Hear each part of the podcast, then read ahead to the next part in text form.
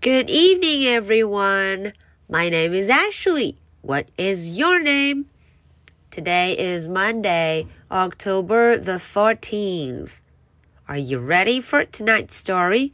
Let's do it. Green eggs and ham. 小朋友们，今天呀，我们要来读的这个故事跟吃的有关。看到封面上这一盘东西了吗？ 哦，有两个绿色的鸡蛋，two green eggs，还有一块绿色的火腿，green ham。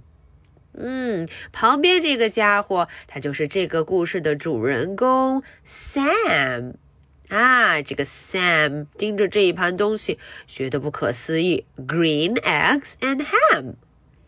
那么今天这个故事到底要说什么呢？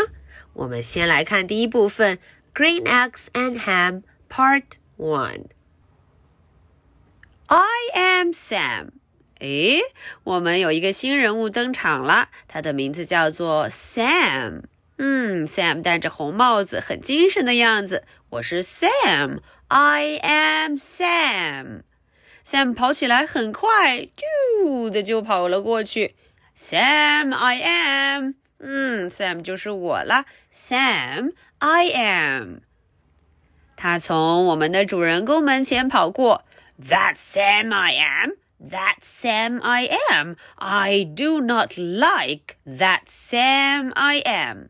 呜，我们的主人公看起来有点生气。他说：“我不喜欢 Sam 这个家伙。” Do you like green eggs and ham?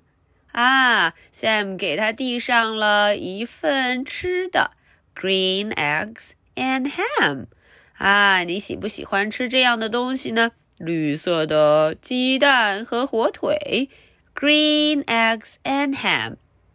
I do not like them, Sam. I am. I do not like green eggs and ham. 呜，这位客人非常挑食呢。他说：“啊啊。”我不喜欢，我并不喜欢吃这个绿色的鸡蛋和火腿，green eggs and ham。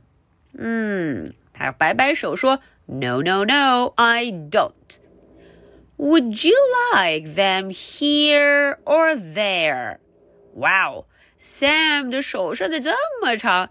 他说啊，你要把这盆东西摆在这儿，here 这里。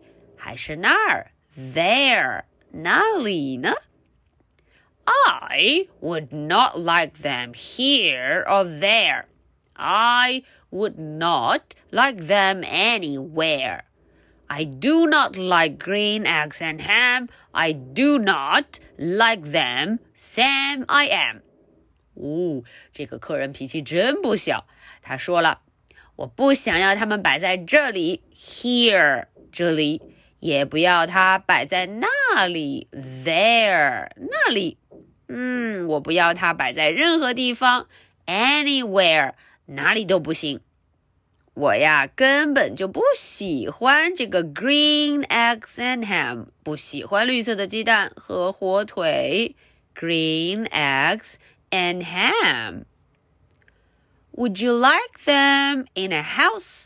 Would you like them with a mouse? 啊，Sam 还是很热心的问：“呃，你喜不喜欢它待在房子里，放在一所房子里？In a house，或者说你喜不喜欢它和一只老鼠在一块儿？With a mouse。